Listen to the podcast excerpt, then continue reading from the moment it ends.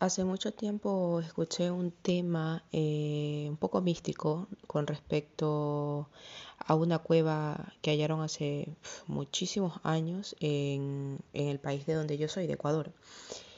Y me dije, ¿por qué no traerlo a este podcast y hablar sobre él? Para pocos eh, será algo que conozcan, realmente no creo que mucha gente lo haya escuchado, pero para quienes sí, sabrán de qué se trata sobre lo que es la cueva de los tallos. Eh, es un mítico sitio ecuatoriano en el cual se cree que hace miles de años existió una civilización subterránea avanzada. Algunos de los misterios más grandes de la humanidad, de la humanidad fueron eh, las civilizaciones del pasado. En Ecuador se encuentra la Cueva de los Tallos, que cuenta con 200 millones de años de vida y se cree que allí existieron seres superiores. ¿Cómo hacemos para llegar a este lugar? Pues para llegar a este sitio hay que hacer un viaje de tres días por la carretera desde Quito hasta llegar al destino. La cueva se encuentra en medio de la selva tropical de la provincia de Morona, al este de la cordillera de los Andes. Cuenta la leyenda que el lugar ya era conocido para la tribu Shuar, pero no fue hasta 1969 que el húngaro argentino Juan Morix una persona que era un antropólogo, un investigador, un apasionado, eh, este, este, esta persona descubrió el mítico sitio. En la cueva, Morix encontró unas planchas metálicas con grabados que recordaban a la civilización sumeria. Sumeria pues es una región histórica de Oriente Medio, parte sur de la antigua Mesopotamia, entre las planicies aluviales de los ríos Éufrates y Tigris. La civilización sumeria está considerada como la primera civilización del mundo. Según Moritz, estas imágenes relataban el origen e historia de aquellas personas. En declaraciones para el diario El Universo, Moritz aseguró que pueden, decía el hombre, ¿no? Que lo pueden tildar de loco, pero hay seres superiores bajo la tierra. La cueva recibe su nombre de tallos debido a una ave nocturna de color café que vive en las cavernas profundas de los lugares selváticos y tropicales del Ecuador. Luego de encontrar esta cueva surgen una serie de teorías conspirativas que incluso eh, algo muy grato de, de, recalcar en esta historia de la cueva de los tallos, bueno, no historia porque es la vida real, es que incluso llegó a traer hasta al astronauta Neil Armstrong, ¿no? Luego de los descubrimientos de Juan Moritz, los amantes de los misterios no tardaron en realizar interpretaciones fantásticas. Uno de los que defendió la hipótesis de que en la cueva se encontraban seres superiores fue Eric von Daniken, el autor del libro El oro de los dioses, quien afirmó la existencia de una supuesta civilización subterránea. Después de la investigación de Moritz y el libro de Daniken, se generó un gran revuelo y esto desembocó en la más grande de las expediciones hechas hasta entonces en la cueva.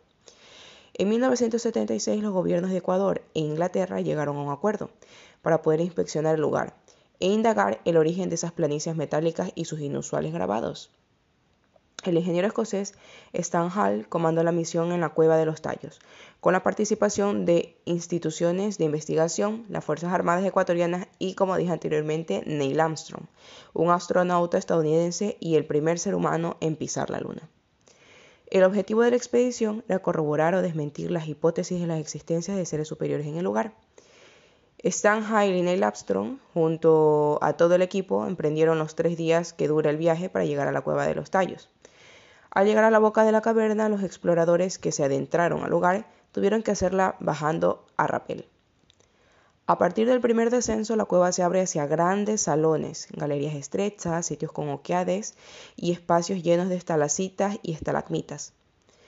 Uno de los lugares más impresionantes del lugar es el portal Moritz. Se trata de una abertura en las rocas que asemeja a una puerta alargada que impresiona por su perfecta forma cuadrada, la cual pareciera que fue tallada de una forma perfecta. Esta forma eh, geológica ha alimentado la creencia de muchas personas que se inclinan por lo fantástico y piensan que el lugar fue creado por humanos superiores o incluso de otros seres desconocidos. Se habla mucho también pues que esta caverna incluso puede ser una puerta hacia otra dimensión, una dimensión desconocida. Para ingresar en la cueva de los tallos se debe hacer con un permiso oficial, pero sobre todo con la guía de la tribu Shuar. En la cueva existen túneles de 17.9 kilómetros, según un estudio de la sección nacional de Ecuador del Instituto Panamericano de Geografía e Historia del 2017.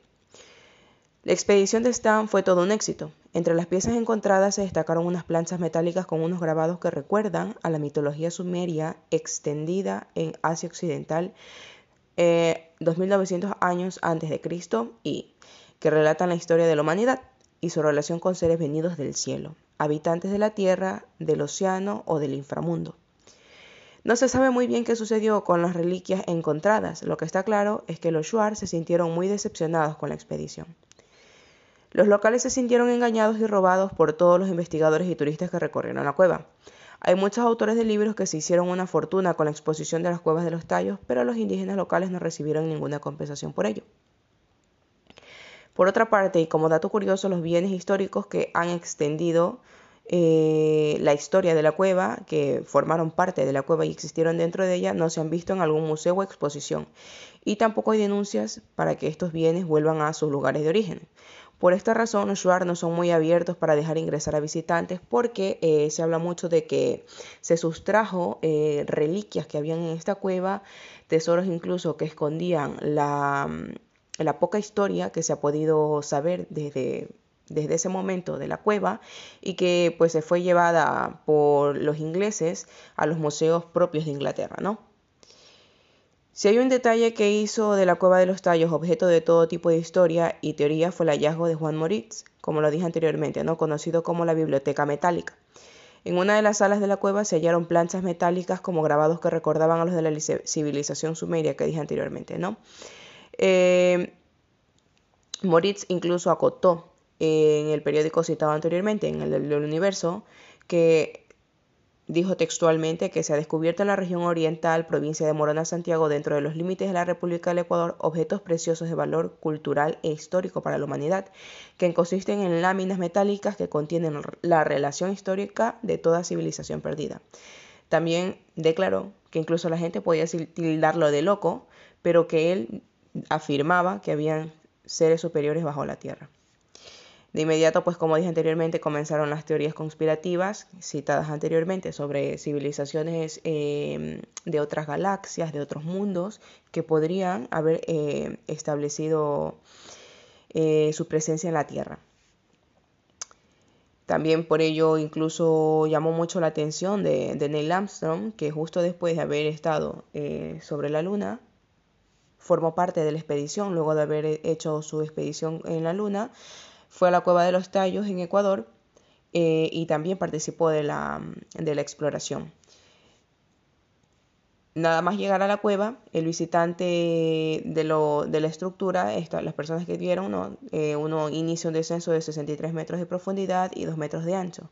Dentro de la cavidad hay un espacio de 7.8 metros de ancho, de 15 a 35 metros de altura y 68 metros de largo, que es lo que conforma los diámetros de la cueva. También, como dijimos anteriormente, existen muchísimos túneles que incluso hasta hoy en día no se ha logrado descifrar hacia dónde termina, termina todo, ¿no? Moritz creía que, incluso la cueva llegaba a dar a, Perú, a las ruinas de, de, de, Machu Picchu, ¿no? Decía que salían aquí y otras salían incluso al mar. También, como dije anteriormente, no se creía que era un mundo, que dentro de las cuevas había un mundo distinto, ¿no? Había otro mundo, un mundo distinto al que nosotros vemos, ¿no?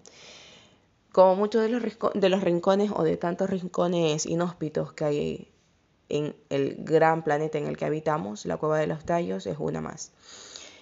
¿Qué creen ustedes? formará parte o no de, o formó parte de una civilización que, se estableció en la Tierra, que, que eran seres superiores a nosotros.